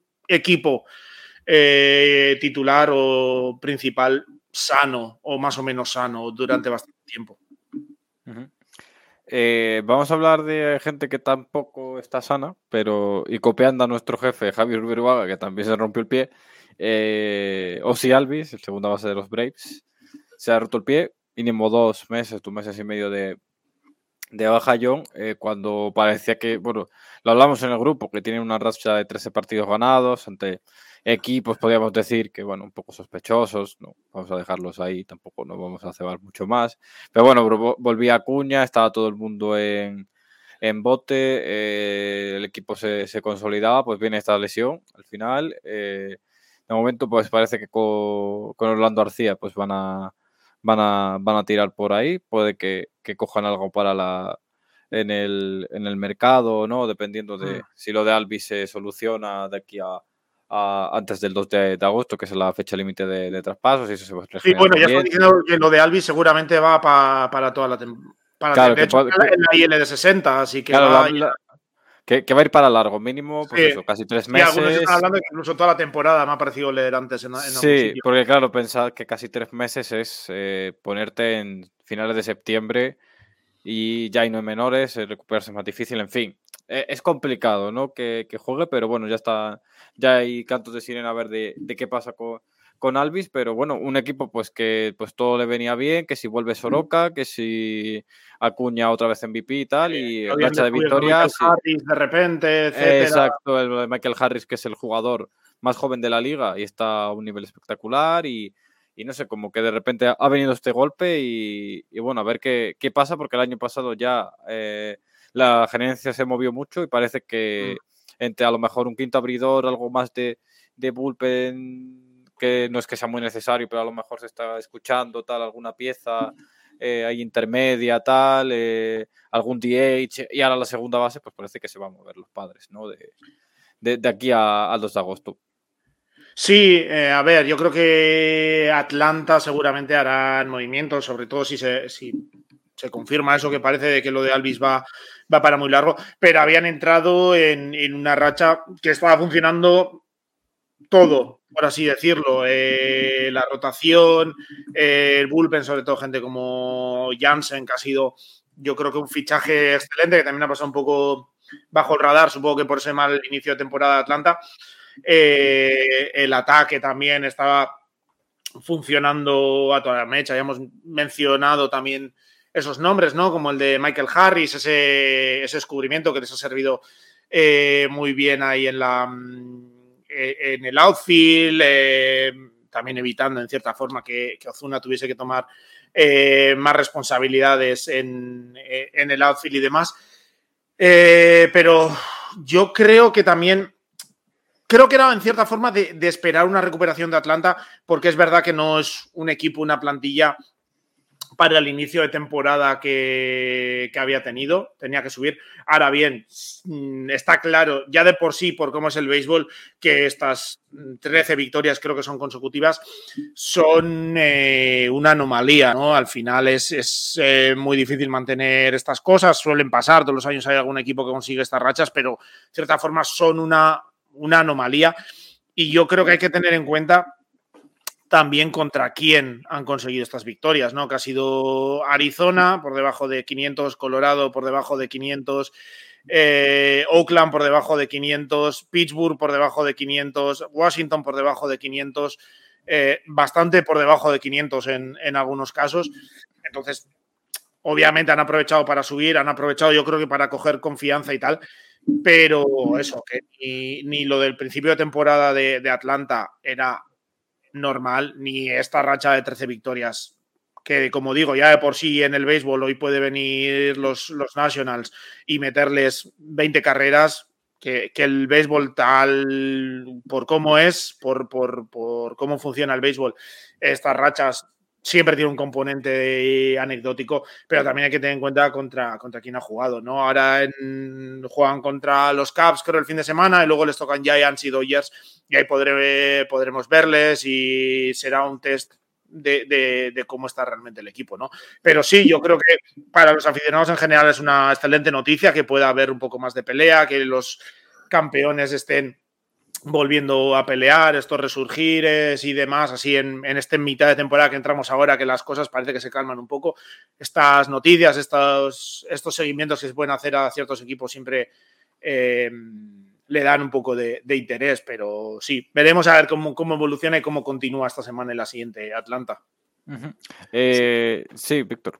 Sí, así es, es, es yo creo que todas las lesiones nunca son bienvenidas en, en ningún, ninguna organización. Y cuando es de uno de los pilares ofensivos, defensivos de un equipo, pues mucho menos. Eh, es cierto que los Bravos estaban sumergidos en una muy buena racha, pero a final de cuentas, al tratarse de uno de los bastiones del equipo, pues no piensas nada más en el, en el momento, sino que piensas a tus aspiraciones de todo el año. Y definitivamente estás perdiendo a uno de los jugadores fundamentales del equipo. Eh, los Bravos vinieron aproximadamente más o menos hace mes y medio a jugar a San Diego y veías como los líderes, los que siempre están hablando, los que siempre traen la buena vibra al club, uno de ellos era Ozzy Alvis.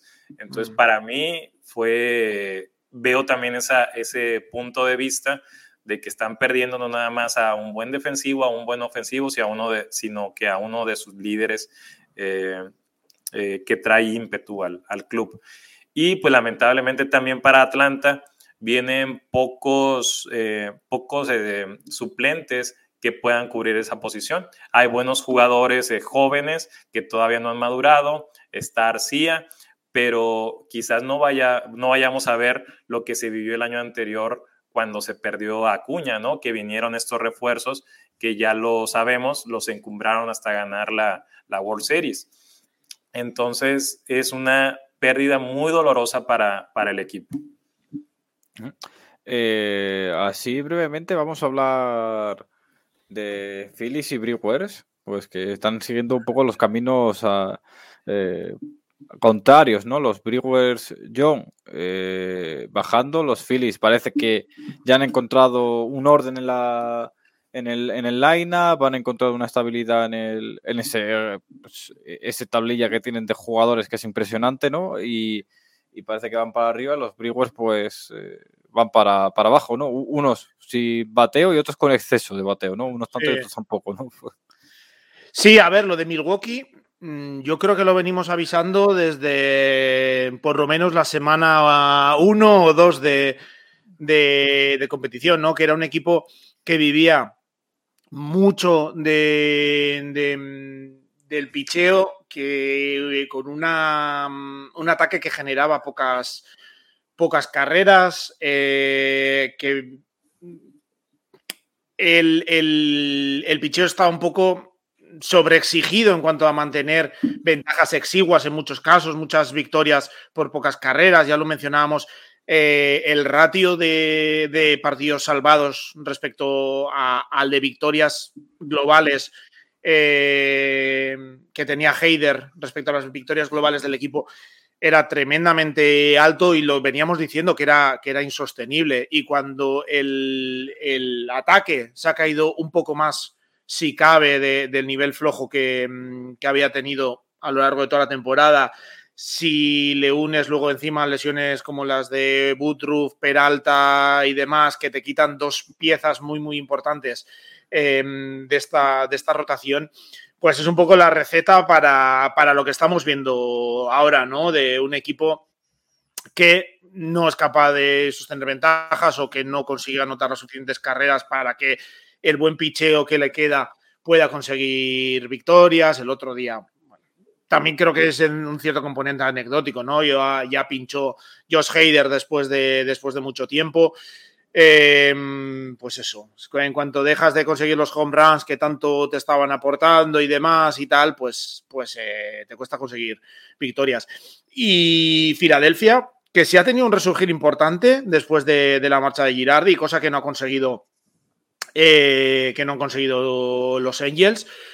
Eh, yo ya empiezo a pensar también a ver si puede ser un componente mental que el cambio de dirección les ha podido eh, dar un poco de frescor a, las mentes y a los bates, pero sí, sabemos que eso es un equipo, el de Filadelfia, un poco con la composición, como tú decías antes, justo, justo al revés de la de Milwaukee, un equipo con mucho ataque que iba a tener muchos problemas en defensa, sobre todo después de, la lesión de Bryce Harper, que solo le permite actuar de, DH pero bueno, que están consiguiendo anotar eh, carreras. Eh, al final tiene ahí un arsenal entre Schwarber, eh, Castellanos, Harper, Didi Gregorius, también aportando al bate y demás.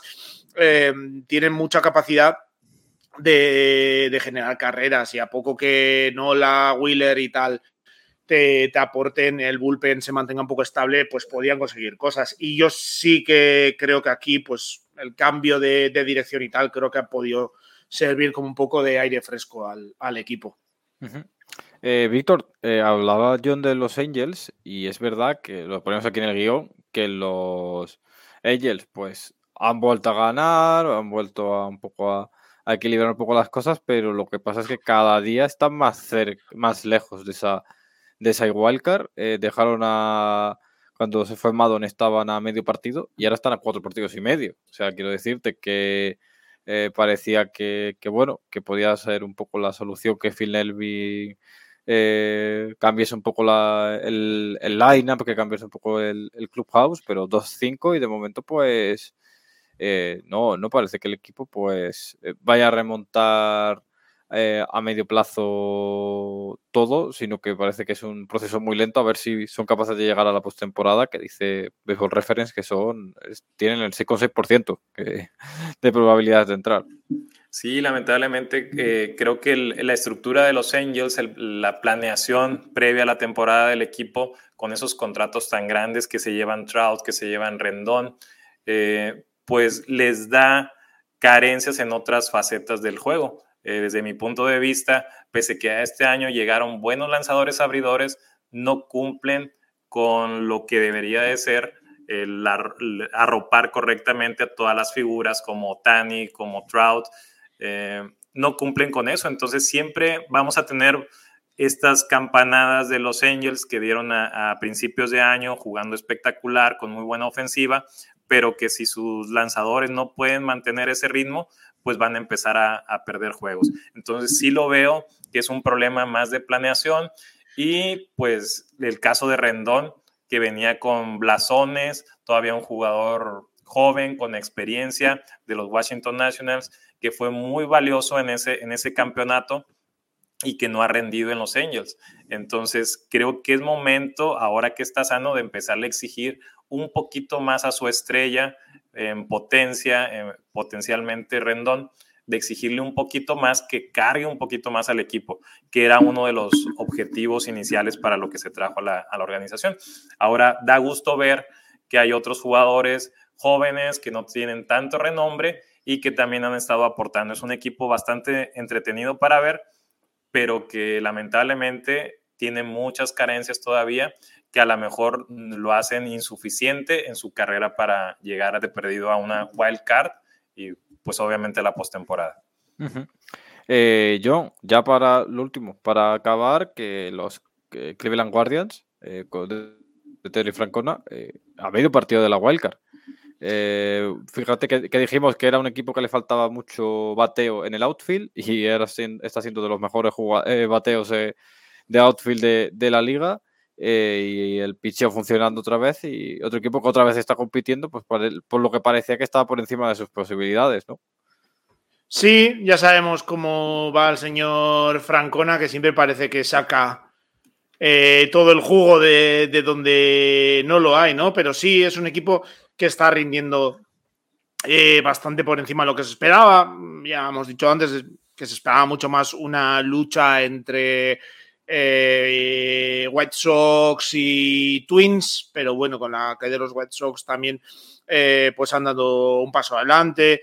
Está gente como Andrés Jiménez que parece que, ha explotado, ¿no? Aparte de José Ramírez, que es el corazón, pilar pulmón y todo lo que le quieras llamar para darle importancia en esta, en esta ofensiva, eh, todo gira en torno a él y te está rindiendo al, nivel que, que tiene. Y, es un equipo pues, que está consiguiendo victorias, también mantenido como, como se esperaba en, en el picheo, ¿no? Entre Bieber, Quantrill, Tristan McKenzie, tiene tres eh, miembros claves de la rotación que te están manteniendo ahí con un era en torno a tres, un bullpen con Emmanuel Clase y demás, que, te están también manteniendo las, las ventajas que, tiene el equipo. Y, es un equipo que también está pasando bastante por, por debajo del radar eh, y que está haciendo bien las cosas y que puede dar que puede dar un susto si se mantiene así. Veremos si lo, si lo consiguen, si Andrés Jiménez mantiene este nivel a lo que queda de año, o Josh Naylor, o Steven Kwan y, demás, pero que si pueden eh, seguir apretando, eh, pues oye, le pueden dar un susto a alguien o robarle a alguien el último puesto por lo menos de, la wildcard.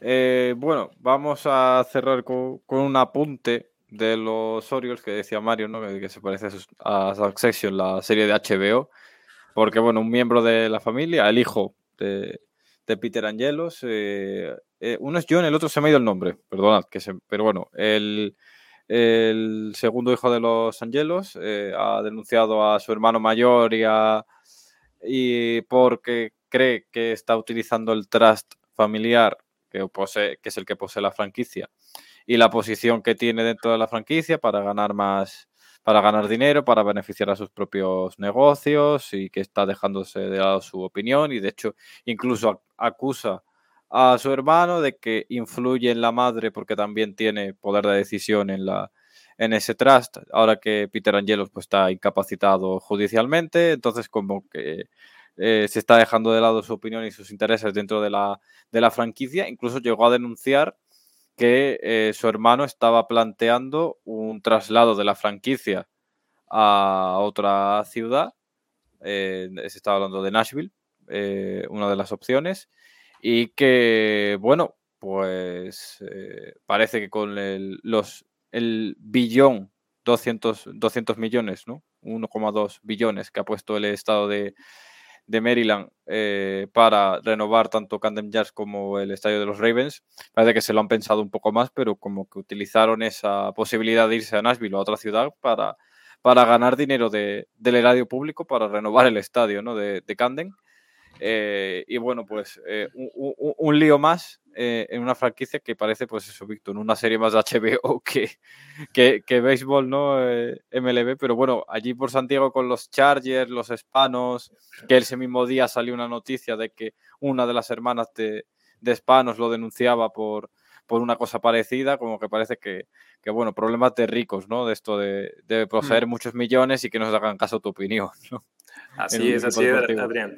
Fíjate que no, no, estoy muy enterado del caso este concreto del que, estamos, del que vamos a tratar, pero sí te puedo hablar de, de, que muchas veces los, los empresarios ven indiscutiblemente primero su bolso, este dinerito, que, que alguna otra situación deportiva yo por ahí estoy investigando un poquito de lo que está pasando con estos equipos de Oakland, que mm. recordemos en la, en la NFL, el, deporte vecino del béisbol, eh, cómo migraron hacia Las Vegas y que se habla de que los Athletics, estoy investigando un poquito acerca de ellos, que es otro de, los equipos que a mí me apasionan, de que porque están queriendo irse de aquí de, de California y da la impresión a lo que he visto un poquito y buscado, de que pues es un interés meramente comercial, donde en Las Vegas prácticamente los impuestos son muy bajos,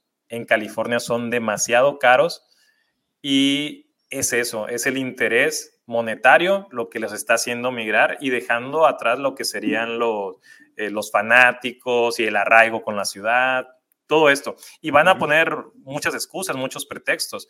Se dice como pretexto principal de que eh, Oakland no quiere, el, gobierno de la, de la, ciudad no quiere contribuir con el equipo para poner un estadio en una, en una zona donde dicen va a ser amigable con el ambiente.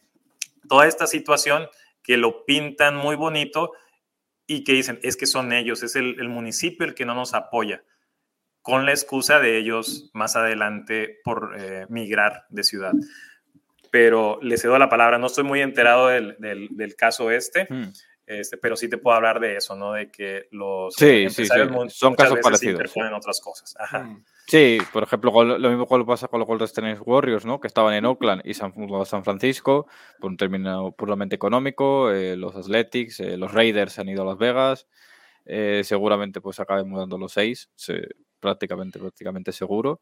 Y eso yo, que bueno, pues un poco de un, poco de drama, ¿no? De, ricos que, nunca viene mal, parece. Sí, me ha, gustado porque también, y, y, más, según ibas tú narrando un poco cómo está el tema, que si que si la madre la apoya a uno, que si la madre la apoya a otro, no sé qué. Eh, perfectamente podían, como tú decías antes, los productores de Succession comprar los derechos para que la nueva temporada se base, se en algo así, porque es prácticamente lo mismo que vemos en la serie, pero sí, pues problemas de, de, ricos y que vemos, pues que al final sabemos que todos estos equipos, eh, las franquicias americanas eh, sobre todo, también eh, en Europa y tal, pero bueno, eh, muchas veces se ve que la trastienda al final un poco económica de las franquicias americanas sale un poco más a relucir, pues, eh, como presionan siempre con, ay, que se nos acaba el contrato con el estadio, podemos ir, tal, para, para sacar, pues bien sea remodelaciones, estadios nuevos a costa del dinero público por, por esa un poco labor de imagen ¿no? que tienen los, equipos respecto a, o, que proyectan de la ciudad hacia afuera, ¿no? Eh, pero sí, problemas de, ricos internos, de, yo también quiero mi, tajada, que me hagáis casito, que me pongáis ahí un despacho en, en Camden Yards para hacer tal y cual, y toda esa, esa trastienda que tiene que tiene mucha, mucha enjundia también y que, hmm. algún día igual podemos, podemos hablar un poco de, ello también.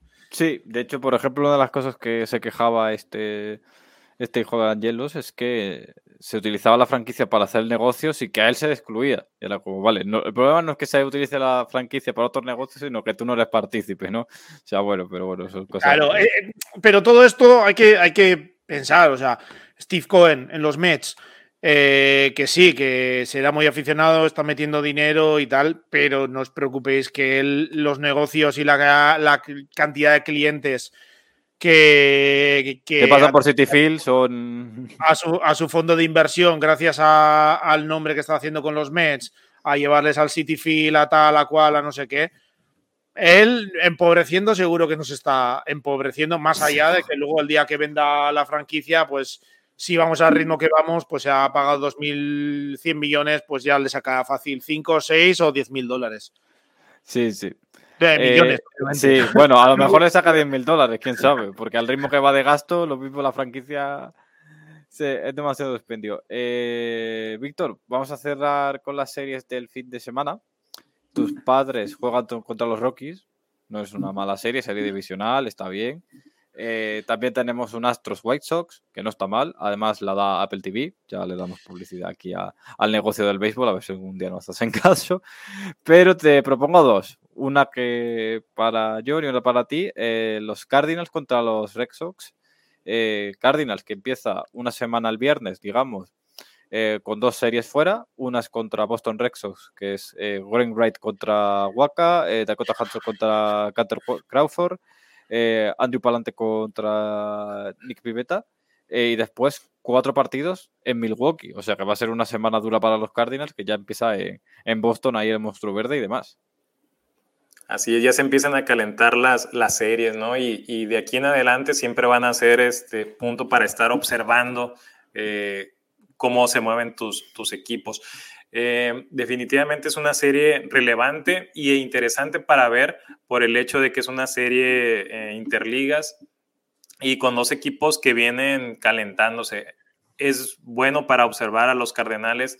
La defensa que tienen es espectacular y hay que, hay que ver cómo se van a, lidiar con esa ofensiva de, Boston que se está calentando últimamente. Entonces es, un, es una serie muy, muy interesante. Eh, para observar. Y yo la segunda que te propongo, eh, New York Yankees contra Toronto Blue Jays en Toronto, para poner un poco de antecedentes, Yankees está jugando ahora una serie contra Tampa Bay, eh, juega tres partidos en Toronto, después tres, tres partidos en Tampa Bay seguidos y una serie de cuatro partidos de jueves a domingo que viene, que ya lo adelantamos, pues va a ser una de las series de la semana, contra Houston Astros. O sea, va a ser semana y media intensiva de los Yankees contra los mejores equipos de la división y contra los mejores equipos de la conferencia. Eh, prueba de fuego para ver si este equipo es este equipo de 46-17 mm. que va ahora, eh, con un escenario muy bueno, complicado, pues. Eh, adverso, ¿no? De, de, competición, ¿no? Muy fuerte. van a tener este viernes a domingo eh, Jordan Montgomery contra Rosa Stribling, Ty contra Manoa y Garrett Cole contra Yusei Kikuchi. Eh, pues eso, una serie muy interesante de ver. Sí, eh, muy interesante desde todos los, puntos de vista.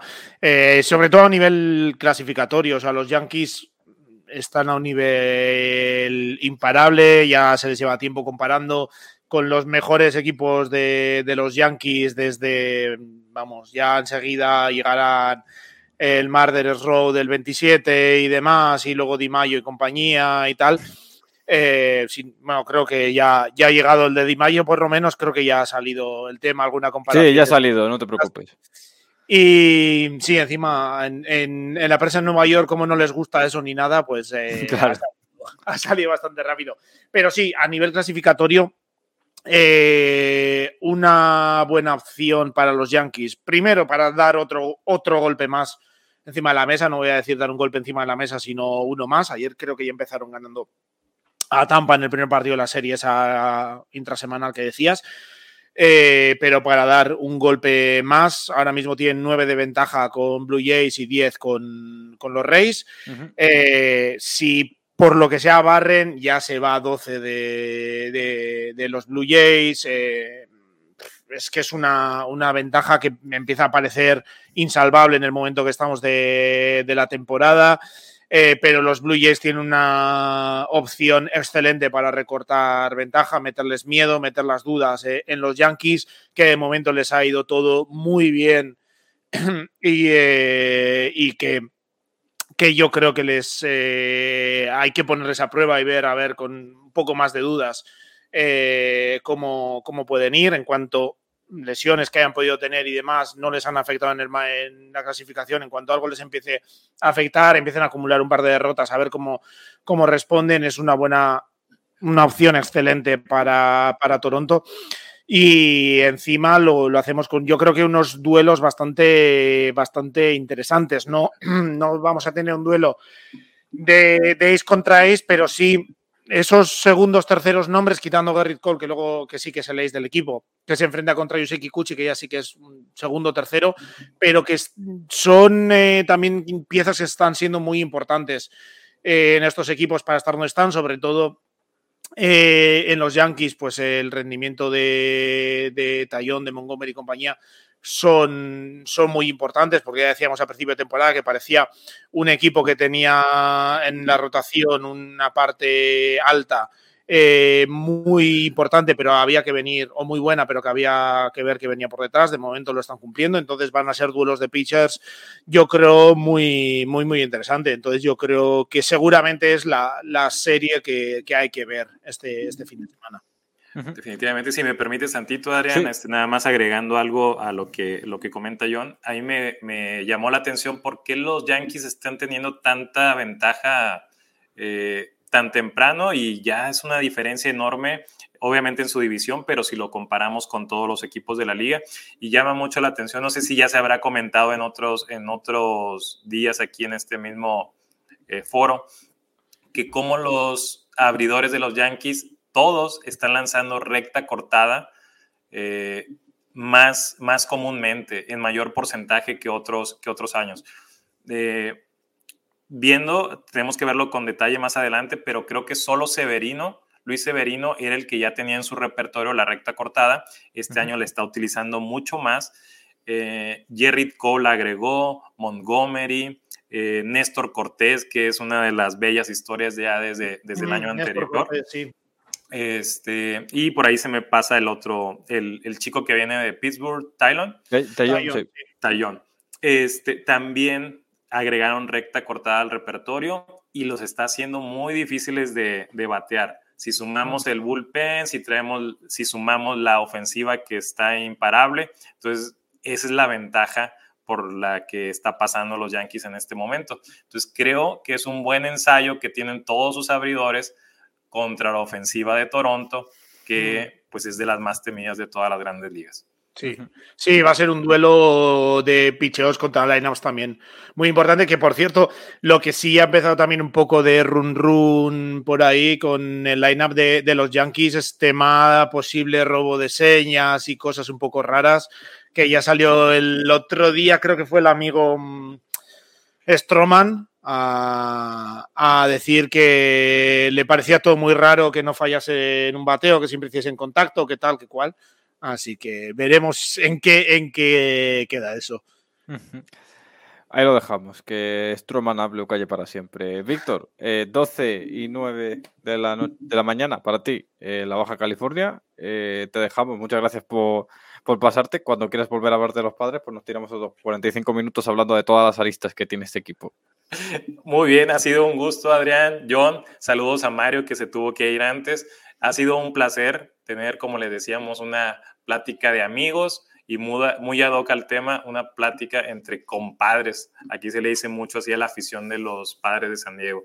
Eh, muchas gracias por la invitación y estamos atentos para más adelante seguir hablando de los padres. Y ojo que no hablamos tanto de Fernando Tatís. Eh, eso es. Eh, te, lo, te, lo, te, lo, dejamos cuando que vengas cuando quieras. Aquí está tu casa. Eh, John, pues nada, eh, hemos hablado un poco de, de todo. Así que nada, hora de, de, irse. Hoy podcast más largo, no hay tres bases, pero bueno, mm. lo compensamos un poquito y no pasa nada. Sí. No, yo so, solo decir que si hoy se acaba, que la hemos mencionado, no, no hemos comentado mucho, si hoy se acaba la racha de, de los Braves, no nos hacemos responsable de, de, nada. Como disclaimer, ha sido cosas, de, ah, cosas del béisbol, no tenemos nada que ver. Cosas del béisbol no tenemos nada que ver. Ganar 13 partidos es muy complicado, tienen, tienen que perder. Pues nada, John, nos vemos en la próxima. Nada, hasta luego. Y nada, pues nos despedimos aquí, la edición 20 de esta segunda temporada de Piches Salvajes Podcast. Eh, os enlazamos a nuestro canal de Twitch, a nuestro canal de YouTube por si queréis ver el vídeo en, en diferido, así como bueno, eh, si, lo, si estáis viendo el vídeo también tenéis disponible el podcast en todas las plataformas habidas y, y por haber. Eh, nos despedimos una semana más, nos vemos la semana que viene a ver qué racha cortamos o no cortamos de, del béisbol y si no hay muchas lesiones que tratar. Nos vemos en la próxima. Rock and roll Halloween. Atlanta, Georgia, Atlanta, Georgia, rock and roll Halloween.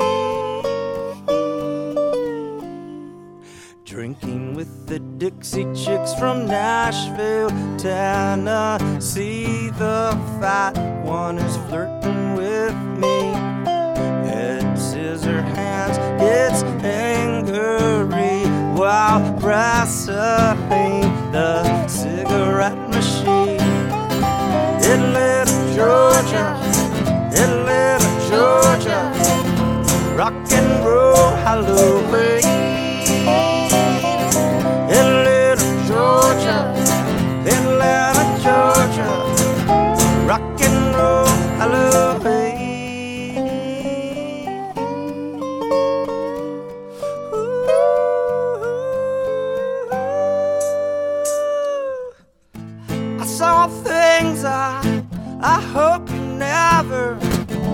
Never ever have to see.